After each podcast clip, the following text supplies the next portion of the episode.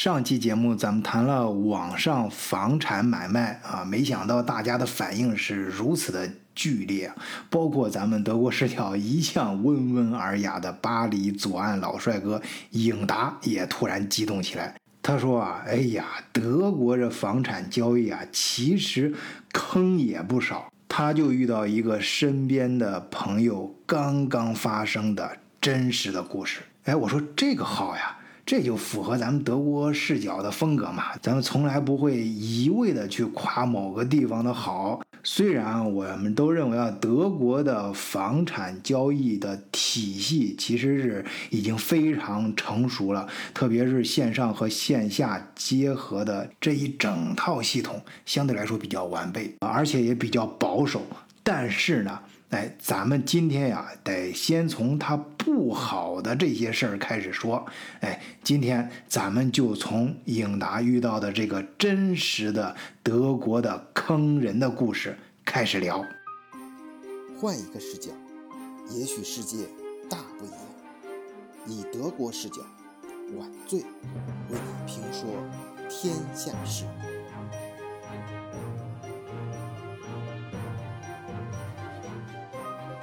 那天和晚醉聊起这个问题，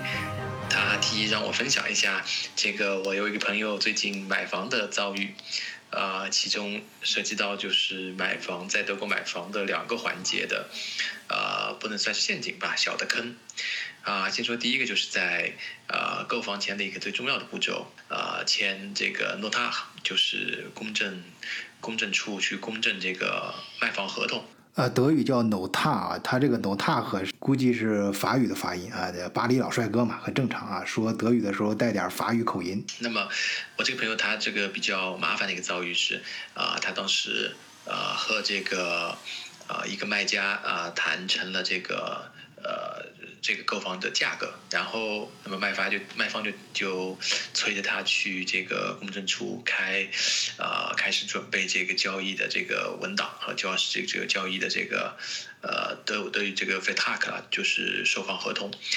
啊，那么那么这个 Nota 和公证师的话，在德国就像税务师啊，各种师，大家也知道，就是按时间收费的，属于比较贵的那种行业啊。那么我这个朋友在他呃。交易之前，那已经把这个根据房东的那个呃达成的协议啊，协议的价格内容，然后把呃这个交易的这个合同准备好了。结果呢，就在他们约的这个 timing 签约的前一个星期，哎，突然这个房东说，哎，不好意思，我家里有点这个变化，这个房子不卖了。这个，那么这个时候问题来了啊，因为这个公证处的这个文件已经做了。呃，那么他就是就是他们是按律像律师一样按时间收费的，所以的话，那么而且他还是按照一个你这个房子的售价的百分比来的啊，那么这个相应来说，这就是一笔损失啊啊，那么我那个朋友还有一点不太幸运的地方是。一般我们在德国的朋友啊，来德国第一件记得是要要做的事情是一定要买保险啊，各种各样的保险，第三责任险、人身意外险，呃，然后住房险、法律险、交通险。那么其中提到的法律险这一条呢，就是说，因为如果你有法律险的话，可能你。还可以找律师、法律援助，找律师去啊，看看能不能啊，毕竟是因为反悔的一方是卖方啊，啊，虽然之前一达成的是口头协议，但是在他的同意下啊，双方啊去做了这个售房合同。啊，那么，但是他还没有买这个法律险，所以就导致他也不已经损失了一笔钱了，就是只是少说几千欧吧。然后，那么还如果再打官司的话，大家知道在德国一打官司的话，那都是以千为单位的，没有说几百块钱可以结束的官司啊。所以的话，那么相当于他的这个公证是啊，那就只能自己认栽了呗。那后来呢？之后在他后来呃。另外一个房子，呃，交易成功之后呢，又有另外一个小的坑呢，是这个关于这次是关于保险了，这次是关于住房保险，就是我们在德国生活的朋友，大家知道，一般，呃，一般不论是租房住的，或者是自己是房东的，都有相应的这个住房保险，特别是房东的话，会需要买的更全一些。那么我这个朋友也是他。买购房之后呢，就接着就顺理成章的买了住房保险。但是呢，他没有注意的是，就是买住房保险的话，啊，这个你这个房子之前的一些索赔历史，其实就跟你的汽车保险一样类似了，它是有个记录的。那么你的这个保费是需要根据这个记录来的。那么他当时可能也是双方都疏忽，没有之前的房东也没有提供比较完整的这个房屋保险资料。那么他一开始找了一家保险公司，几家保险公司吧，比较之后选了一家性价比高一些的签约了。但签了之后呢，大概一两个月之后吧，然后保险公司突然发信来说，说你的这个房屋承保材料有问题，啊，退保。然后后来一看细节呢，是因为这个房子在过去的三年内。有过三次比较大的这个呃赔付，呃，不管是水的、窗户的、玻璃，呃，同类型的吧。那么这个呢是在呃这个保险公司的承保的条款里面的。那么虽然就是保险经纪在卖保险。啊，成交之前就是呃给价钱之前，啊没有详细的就是说，呃来解释这些细节，但其实他都在他那个保险的那个小字条款里写了这些相关的内容。那么后来的结果呢，就是啊我这朋友不得不去重新找一家的那种呃巨贵的保险公司重新投保他的房子啊，那么这也是提醒。就是各位听众，特别是在德国的，那么我们在投保的时候，一定要在就是投保的询价的时候，其实必须要把这个询价的相关文件给准备齐全了。保险公司它它不会告诉你说，这个除了你差的比较大的，差你个人资料啊，什么房子资料啊之类，但是有些历史文档啊或者相关信息啊，即使他没提醒，你也要记得。就是把它提供出来，以免之后，呃，他保险公司再提出来让你这个呃说你毁约的话，那你这个就怎么说呢？就比较被动。所以这个也是一个个人经验，呃，在这里把朋友的经经验分享给大家。好的，颖达分享的这个身边发生的真实的故事非常好啊，是很具体的两个坑，又大又圆的两个坑啊。不过我倒觉得这个故事最精彩的是在于，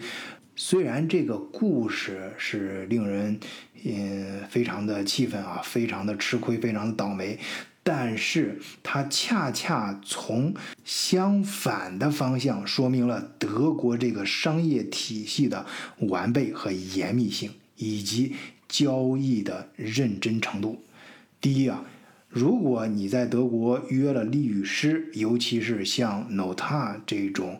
呃。就是比较高级别的律师办非常非常重要的事情，就像我们故事里面讲这第一个倒霉事儿一样。你虽然没去，你觉得你事儿没办，呃，那你也得给人家交钱啊。虽然这个责任啊不在你，但是你你当时这事儿发生之后，你得先把钱交了，然后你随后可以通过法律的手段再去呃往下追责嘛，追你的责任心，给你造成这个损失的人。呃，但是你不能因为你没办事儿，呃，没或者没把事儿办成，你没去公证，哎，那我为什么要交钱呢？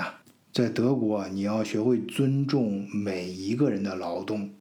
哎，我突然想起来，前些年中国那阵儿不是出海收购狂潮的时候啊，每天都有，呃，一大堆的询盘啊，就是问，哎，你去给我找企业吧。啊，只要这标的啊是好的标的，钱不是问题。开始时候这德国人还挺当回事儿的，哎，真的就是傻乎乎的去找了，费了好大劲找了一堆的企业和标的，哎，结果呢百分之九十九都谈不成，哎，到了最后还真就是钱的问题。所以那两年干这事儿的时间成本和机会成本就非常非常的高，哎，不过后来呃德国人也学精了啊，呃一般都不会接受这种泛泛的询价了，尤其是这种没有什么担保的这种询盘，啊，这个 FA 的过程呢一般也都是分阶段性的收费。当然现在中国的很多公司，至少我遇到的很多，尤其是那些大公司，呃观念也都在迅速的发生转变啊，也都比较认可别人的劳动，